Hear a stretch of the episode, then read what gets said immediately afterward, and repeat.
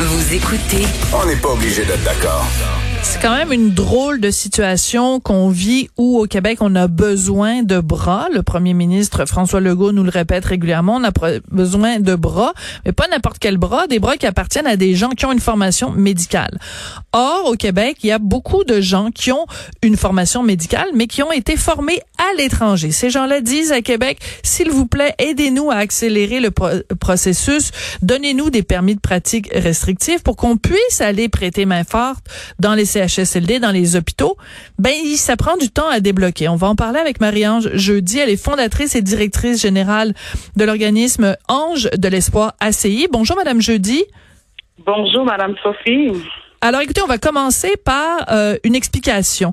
L'organisme que vous dirigez, Ange de l'Espoir ACI, c'est quoi exactement et qu'est-ce que vous faites? Euh, l'organisme Les Anges de l'Espoir, c'est un organisme euh, non lucratif. Notre mission, c'est briser l'isolement. C'est un organisme existant depuis 2013, mais depuis 2016, nous avons mis, euh, l'organisme a mis et sur pied le programme d'aide pour aider les médecins québécois, mais qui ont des formations, des médecins diplômés hors du Canada et des États-Unis, communément appelés DHCEI. Qu'est-ce qu'on fait pour eux? C'est des programmes d'aide. On les prépare pour aller passer l'examen du Collège des médecins du Québec. Donc, vous les aidez en fait à faire reconnaître la formation qu'ils ont eue euh, à l'étranger. La, majorité des gens, la majorité des gens que vous aidez euh, ont eu leur diplôme dans quel pays, Madame Jeudi? Euh, Écoutez, Madame Sophie, on a plusieurs un petit peu partout. On a, on va trouver dans, dans le continent continent euh, d'Afrique.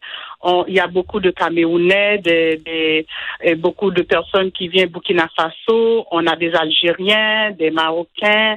On en a beaucoup d'Haïtiens. Les personnes qui fréquentent, les médecins qui fréquentent les anges de l'espoir viennent vraiment de partout. Alors, vous avez donc, vous, vous les aidez à se dépatouiller un petit peu à travers toute la, la bureaucratie québécoise.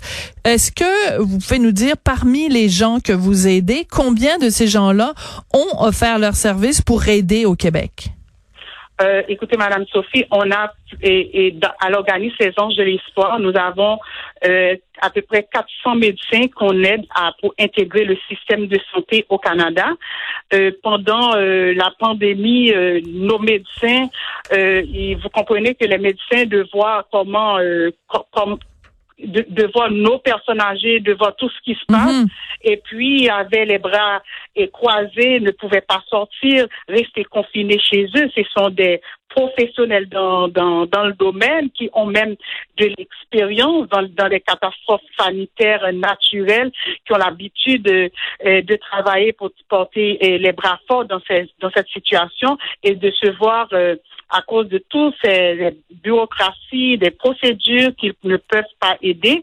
Mais quand on a ouvert la porte à travers de je contribue à ce que les médecins puissent mhm. aller donner leur leur candidature. Il y en a plusieurs médecins. Il y a plus d'une vingtaine de médecins qui sont déjà sur le terrain à, offrir leur aide parce que dans les ondes, les médecins dans les anges de l'espoir ACI offrent leur aide à la population québécoise parce que c'est leur population. Mhm. Alors, ce sont des Québécois, ce sont des médecins québécois qui, qui, qui souffrent, qui veulent aider. Alors, ils sont déjà sur le terrain, mais comme il y a, euh, dans ah, je contribue, alors il faudrait qu'ils attendent que les gens puissent les appeler.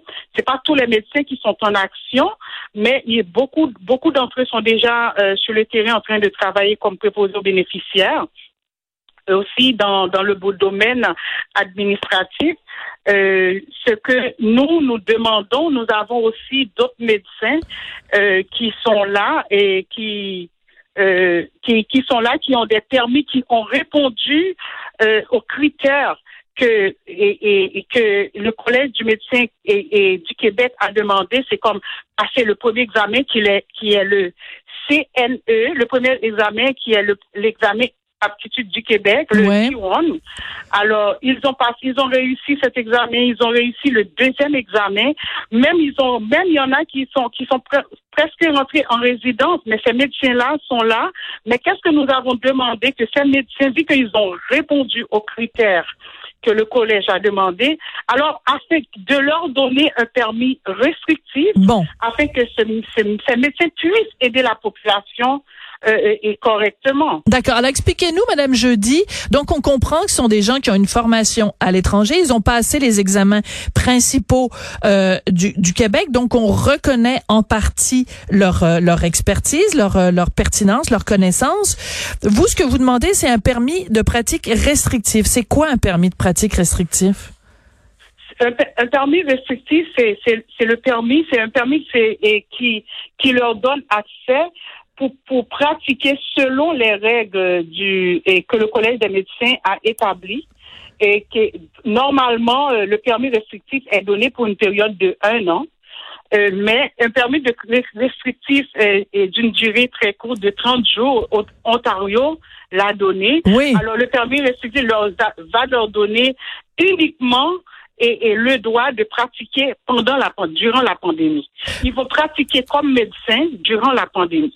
Voilà, et ça, ça, ça, pourrait nous aider grandement parce qu'on a besoin euh, de bras et on sait que le premier ministre donc a demandé aux gens, aux médecins spécialistes, mais les médecins spécialistes pendant qu'ils sont là, ben ils sont pas en train de, soigner d'autres patients. Donc les gens dont vous nous parlez, eux seraient disponibles pour euh, pour travailler. Vous avez euh, noté, Madame Jeudi, que en Ontario, on a fait cette provision-là. On a dit aux gens, bon d'accord, on vous donne un permis euh, temporaire, un permis restrictif. Comment vous expliquez le fait qu'au Québec, on ne suive pas l'exemple de l'Ontario?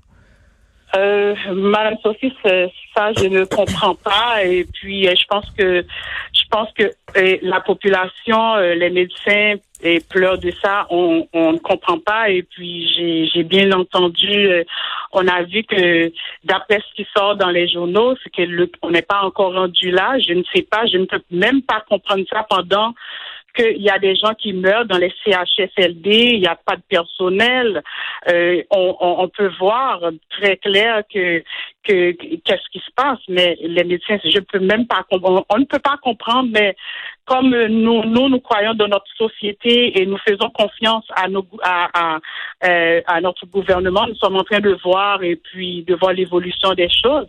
Et mais il faut agir vite parce que pense qu'en utilisant euh, et en faisant travailler ces médecins, le Québec va sortir gagnant, mhm. non seulement durant et après la crise, parce que même les spécialistes qui sont là après, et on fait que retarder, mais les personnes qui ont besoin des soins qu'est-ce qu'on va faire avec ces, spécialistes vont retourner hmm. à leur poste. Madame Jeudi, Madame Jeudi, les médecins dont vous nous parlez, parce que vous nous dites, vous ne comprenez pas pourquoi Québec ne fait pas, ne fait pas, euh, ne suit pas l'exemple de l'Ontario en donnant ces permis-là.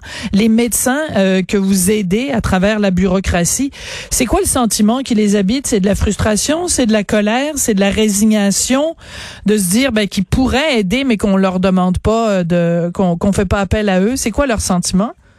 Oh, c'est ben, euh, la colère, euh, la colère et leurs habits. Euh, premièrement, c'est de voir, c'est pour la population, c'est de voir nos personnes âgées. Souvent, c'est notre famille, hein, c'est la, famille, c'est nos voisins, c'est nos proches, c'est c'est c'est la c'est notre pays, c'est notre province.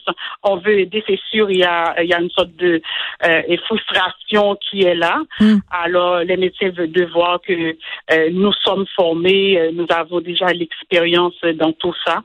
Et puis de voir, nous avons répondu aux critères euh, et, les mêmes critères que Ontario euh, et, a, donné, les mêmes critères que ces médecins ont donné à Ontario pour pouvoir travailler. Nous, nous l'avons, mais pourquoi le Québec mm. accepte pas que nous, nous puissions aider notre population? C'est incompréhensible, Madame Jeudi. Je vous avoue que c'est très frustrant. Je, je, je, je, comprends la colère euh, de vos de vos collègues médecins. C'est c'est c'est c'est incompréhensible. Je pense qu'il y a beaucoup, beaucoup de questions qui sont soulevées euh, par euh, votre témoignage. Euh, écoutez, on va essayer de, d'en savoir un petit peu plus au cours des prochains jours, mais c'est sûr que c'est frustrant de se dire qu'il y a tous ces gens-là qui correspondent en tout point aux critères et on serait suffirait de donner un petit coup de pouce pour accélérer le processus et il y a plein de bras qui seraient disponibles pour venir aider. Alors écoutez, bon courage pour la suite des choses, puis merci d'être venu nous parler aujourd'hui. Merci, Madame Sophie. Marie-Ange Jeudi, qui est fondatrice et directrice générale des Anges de l'Espoir et qui nous parlait donc de ces médecins qui sont qui ont une formation à l'étranger, mais ils correspondent aux critères. Ils les ont passés les examens du Collège des médecins. Pourquoi on fait pas comme en Ontario? Chaque jour, il y a des questions sans réponse. Ça devient euh, frustrant et très enrageant. Elle réagit